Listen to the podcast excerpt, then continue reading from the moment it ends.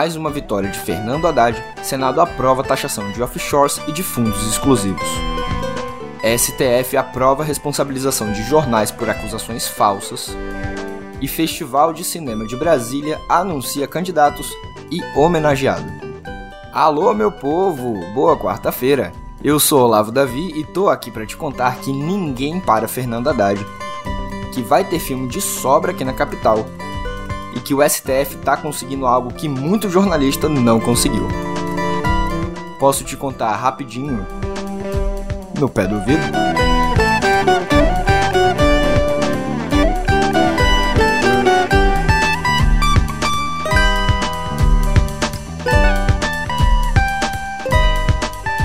O ministro da Fazenda, Fernando Haddad, tem colecionado vitórias. Sério mesmo.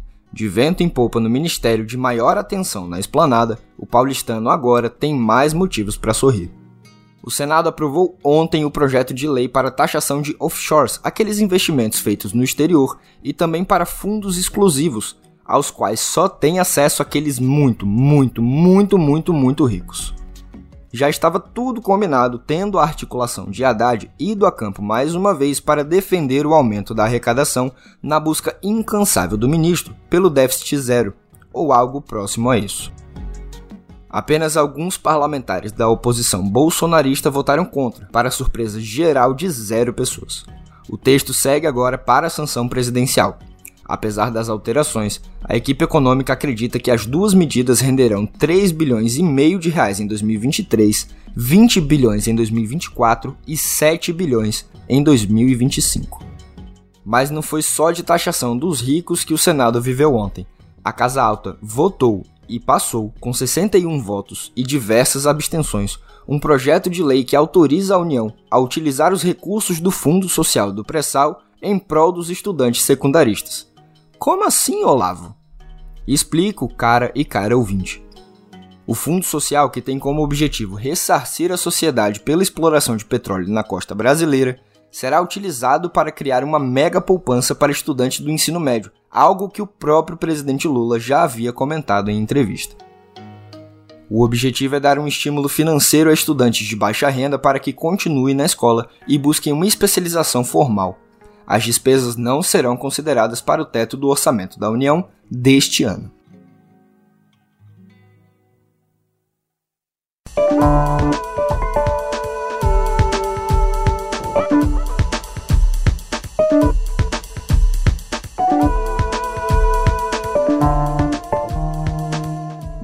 Agora, vamos falar de jornalismo? Sim, porque o Supremo aprovou ontem uma tese sobre a possibilidade de responsabilização de empresas jornalísticas que publicarem entrevistas que imputem crime a terceiros de forma falsa. É um ataque não ao jornalismo em si, mas ao jornalismo declaratório, no qual não há de fato checagem sobre as informações que uma pessoa dá durante a entrevista. É muito comum hoje em dia, inclusive são aquelas matérias que têm aspas no título, em geral, e apenas as falas de quem deu as declarações, sem nem ter contraditório, sabe? A tese foi elaborada pelo ministro Alexandre de Moraes com mudanças de Luiz Roberto Barroso, Carmen Lúcia e Cristiano Zanin.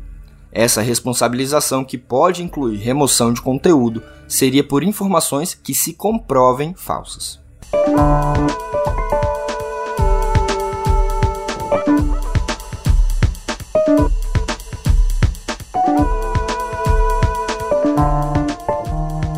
Ministro aposentado do STF, Marco Aurélio Melo, criticou a tese. Ele, que relatou o processo e antes de se aposentar votou no sentido oposto da maioria, declarou que a medida fere a liberdade jornalística.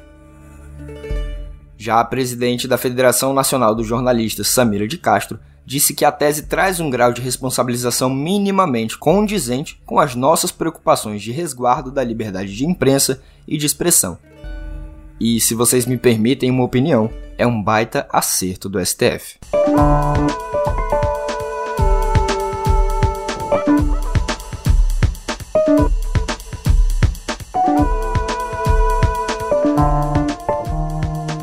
Por falar na Suprema Corte, o indicado pelo presidente Lula ao Supremo Tribunal Federal, Flávio Dino, não pretende se licenciar do Ministério da Justiça durante o processo de confirmação pelo Senado. Ele visitou nesta terça-feira o vice-presidente da casa, o senador veneziano Vital do Rego, do MDB paraibano. O presidente Rodrigo Pacheco está na COP28 em Dubai. Indagado se conversaria também com oposicionistas. Dino, que é senador pelo PSB do Maranhão, afirmou que todos ali são seus colegas. Ainda assim, evitou comentar temas que podem ser abordados e negou que vá levar seu estilo combativo para o Supremo.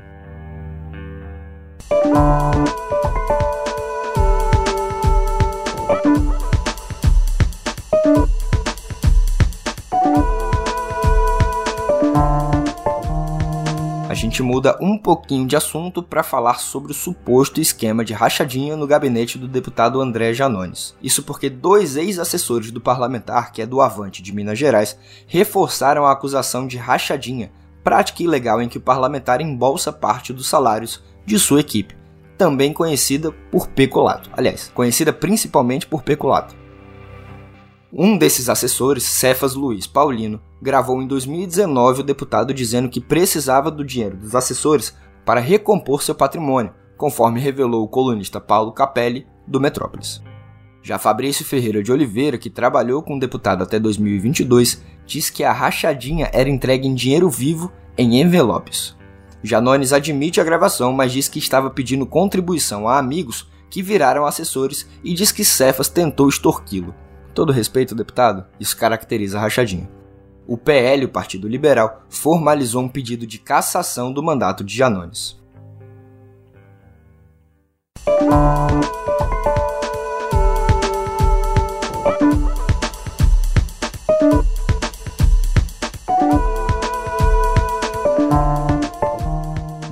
Gente sai do Brasil para falar de Oriente Médio porque na atualização sobre a guerra temos que mais 16 pessoas sequestradas pelo Hamas em 7 de outubro foram libertadas ontem. Primeiro foram soltas duas mulheres com cidadania israelense e russa. Elas ficaram de fora da conta que Israel faz para troca por palestinos sequestrados no país, assim como mais quatro tailandeses libertados pouco depois. Outros 10 cidadãos de Israel também foram soltos, abrindo caminho para a libertação de 30 palestinos. Israel estima que 159 pessoas ainda estejam cativas na faixa de Gaza. Ontem foi o sexto e provavelmente o último dia de trégua, embora os esforços por uma extensão continuem.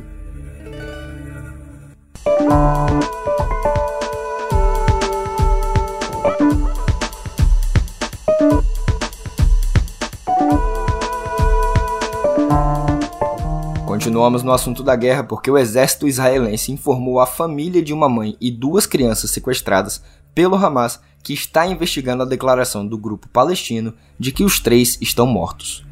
Segundo o braço militar do Hamas, Shiri Bibas, de 32 anos, e seus filhos Ariel, de 4 anos, e Kfir, de 10 meses, morreram em um ataque israelense à faixa de Gaza. Israel investiga se a declaração é parte de uma campanha de guerra psicológica.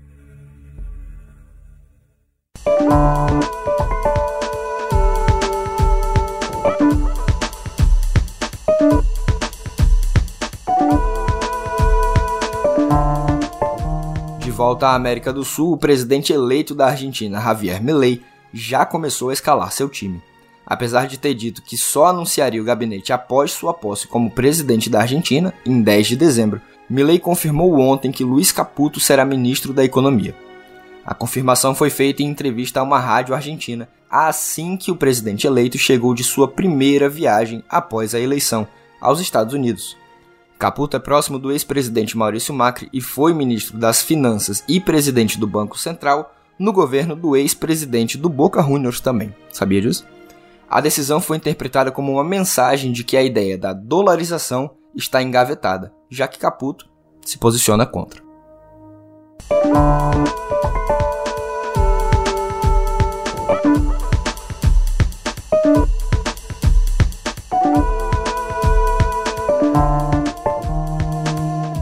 Pessoal, eu não posso encerrar a parte de política hoje sem me corrigir. Ontem classifiquei Mohammed bin Salman, o sanguinário príncipe herdeiro da Arábia Saudita, como presidente daquele país. Na verdade, nem é esse o sistema de governo por lá. É, se muito, uma monarquia parlamentarista, e Salman, além de membro da família real, é o primeiro ministro saudita. Está feita a correção, e me desculpem, por favor, pelo vacilo.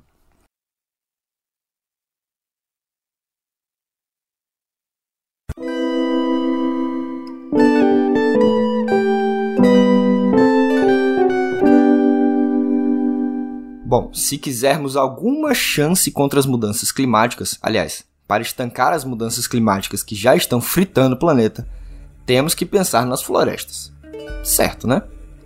A mais devastada floresta brasileira, a Mata Atlântica, está um pouco mais segura em 2023. Pelo menos é essa a conclusão do sistema de alertas de desmatamento, que aponta uma queda de 59%, repito, 59% no desmatamento da floresta litorânea de janeiro a agosto deste ano.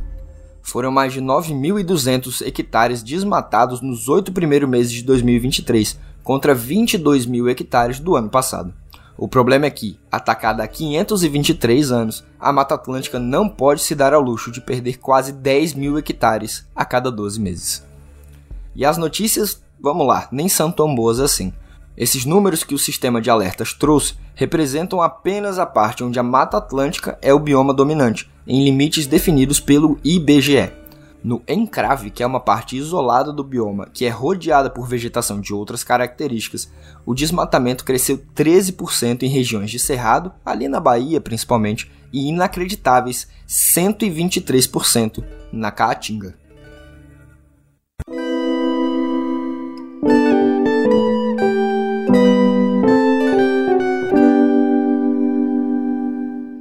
Tem sofrido com doenças relacionadas ao trabalho? Tome cuidado e preste atenção à lista de patologias relacionadas à ocupação profissional do Ministério da Saúde. Sim, a pasta publicou uma portaria ontem com a inclusão de 165 novas doenças nessa relação aí. A maior parte delas se refere ao trabalho prolongado com o consumo de aditivos para estimular a produtividade ou arrefecer efeitos crônicos do cansaço. O burnout e os transtornos mentais como ansiedade, depressão e tendências suicidas também foram adicionadas à lista. O consumo de sedativos como canabinoides, aqueles relacionados à maconha, cocaína e o abuso de cafeína por conta de jornadas exaustivas ou assédio moral também merecem atenção, de acordo com a medida do Ministério da Saúde. Se cuide, nenhum trabalho vale sua saúde.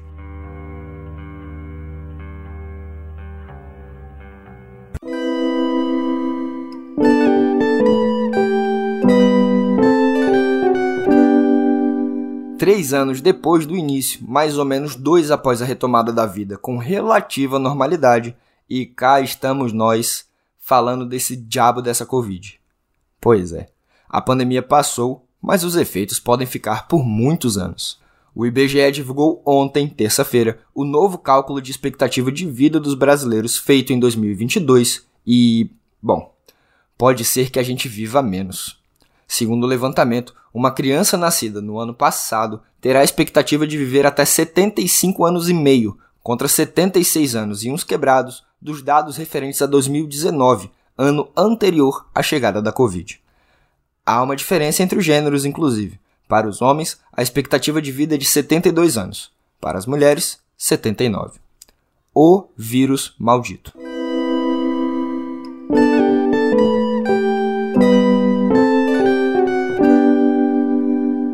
E o último país soberano da América do Sul a ter uma universidade segue sua marcha fúnebre educacional. É isso mesmo que você ouviu. De acordo com o levantamento do Centro de Pesquisas em Educação, Interdisciplinaridade e Evidências no Debate Educacional, ou simplesmente IED, mais de 66% dos estudantes entre 15 e 16 anos não leram mais que 10 páginas de um livro. 10 páginas de um livro. O estudo, que analisou os microdados do Exame Internacional PISA 2018, estabelece uma associação entre baixos índices de leitura e queda de desempenho em disciplinas como matemática e ciências. De acordo com o levantamento, apenas 9,5% dos estudantes brasileiros leram algum material com mais de 100 páginas em 2018, muito abaixo do nível registrado por outros países latino-americanos, como Chile, com 64%, Argentina, 25%, e Colômbia, com cerca de 26%.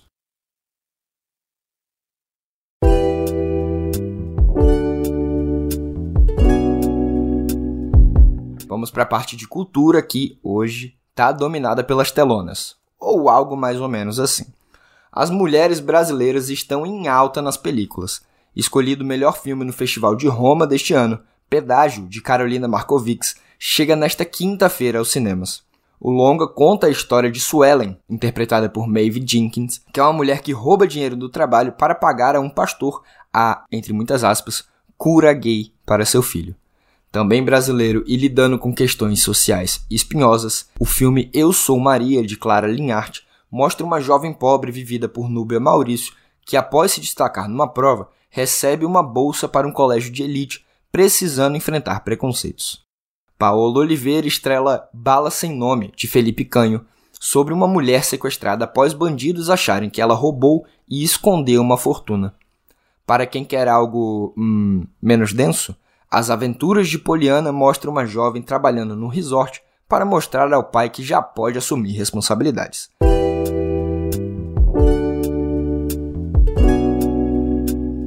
Vamos falar de merecidas homenagens. Por quê? Porque um dos maiores gênios da nossa arte dramática, o Grande Otelo, falecido em 93, dá nome agora ao Grande Prêmio do Cinema Brasileiro, concedido pela Academia Brasileira de Cinema e Artes Visuais.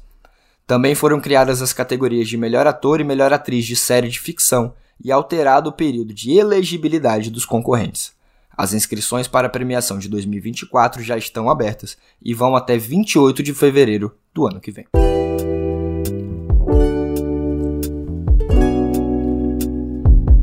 Aqui na capital já respiramos os ares da 56ª edição do Festival de Brasília do Cinema Brasileiro, ou FBCB, já que tudo por aqui vira sigla. O festival já tem sua lista na mostra competitiva do Troféu Candango. O prêmio é um dos maiores do circuito brasileiro da sétima arte e, neste ano, houve recorde até nas inscrições. Foram 1.269 filmes habilitados sendo 984 de curta-metragem e 285 longas. Desculpe pelos números, eu sei que em áudio nunca é bom botar número quebrado, mas eu queria dar a dimensão dessa edição. O festival, que retornou apenas ano passado após a pandemia da Covid-19, acontece no Cine Brasília, um dos únicos cinemas de rua ainda existentes no país, que é coisa linda de se ver, de se frequentar e de se preservar. Ouviu, governador? Essa notícia mexe demais comigo porque, como fã, ainda que leigo, de cinema e fã da cidade propriamente dita, eu sou presença frequente nos festivais desde 2013, quando desembarquei aqui na capital de Malicuia. Quem estiver em Brasília entre 9 e 16 de dezembro, faça a si mesmo um favor e compareça. É ali na 106 Sul, tem metrô na porta e grande oferta de ônibus, porque, bem, é no plano piloto, então tem um mínimo de transporte público. Enfim, voltando ao festival em si, este ano o homenageado será o grande Antônio Pitanga, um dos maiores atores do cinema nacional. E sim, você acertou, ele é pai de Camila e Rocco Pitanga. Vamos aos indicados? Vou falar só os longas da Mostra Nacional, beleza? Os curtas e as películas selecionadas para a mostra local, brasiliense, você confere em nossa newsletter. Sandra Kogut concorre com No Céu da Pátria nesse instante. Alan Ribeiro entra na mostra com mais um dia Zona Norte. Nós Somos o Amanhã, de Luffy Steffen, também concorre, bem como O Dia que Te Conheci, de André Novaes Oliveira.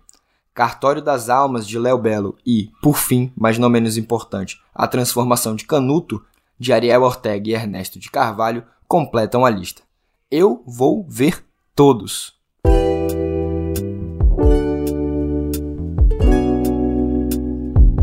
Agora sim a gente sai do cinema para falar de música. O Spotify anunciou sua lista anual de artistas e músicas mais tocadas. Taylor Swift foi a mais escutada pela plataforma em todo o mundo, seguida por Bad Bunny. É a mesma disposição divulgada pela Apple Music, inclusive. The Weeknd, Drake e Peso Pluma aparecem na sequência. No Brasil, o ranking foi dominado pelo sertanejo, com Ana Castela na liderança, que também teve sua música Nosso Quadro como a mais tocada. Marília Mendonça, a eterna Marília Mendonça, também foi destaque, sendo a quarta mais ouvida e com a faixa Leão na vice-liderança das mais reproduzidas no país.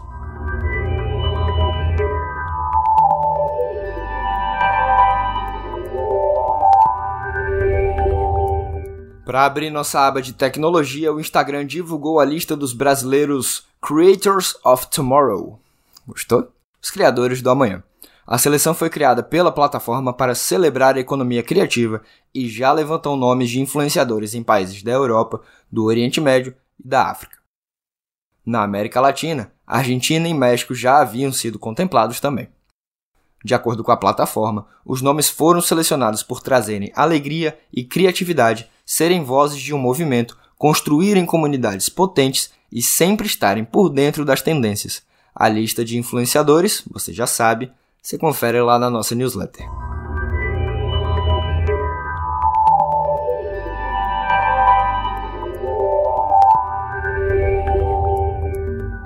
Olha, tem muita gente que diz que político é fisiológico, que são uns robôs sem qualquer tipo de empatia pela ralé, pela população. Por nós. Eu, Olavo, discordo. Tem muito político bom por aí. Mas talvez essa galera tenha um tantinho de razão com relação à robótica da questão. Vamos lá. Lá em Porto Alegre, a Câmara Municipal recebeu, deliberou e aprovou um projeto de lei redigido por inteligência artificial.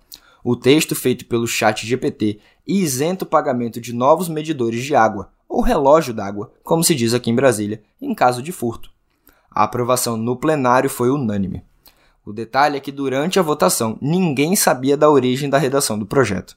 Só souberam quando Ramiro Rosário, do PSDB, revelou que deu um comando à plataforma e ela lhe retornou um texto com oito artigos e a própria justificativa da lei não houve qualquer tipo de alteração na redação e o projeto foi incluído no sistema eletrônico da Câmara Municipal.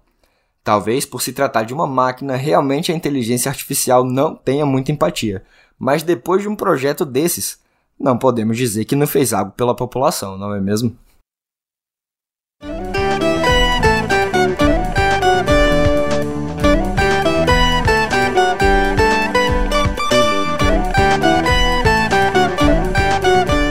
E se eu confessasse para vocês que esse roteiro todo foi escrito pelo chat GPT, vocês me xingariam? É claro que não foi, gente. Eu jamais faria isso. Primeiro, pela honestidade com o grande público do nosso programa, que, inclusive, ficou no topo de algumas listas da retrospectiva do Spotify, viu? Muito obrigado por isso, pessoal. E também não faria porque, sinceramente, o processo criativo é a parte mais gostosa de escrever. Eu adoro e sou muito feliz de poder sustentar a mim e a minha filha com o trabalho que eu amo, dar aula de física.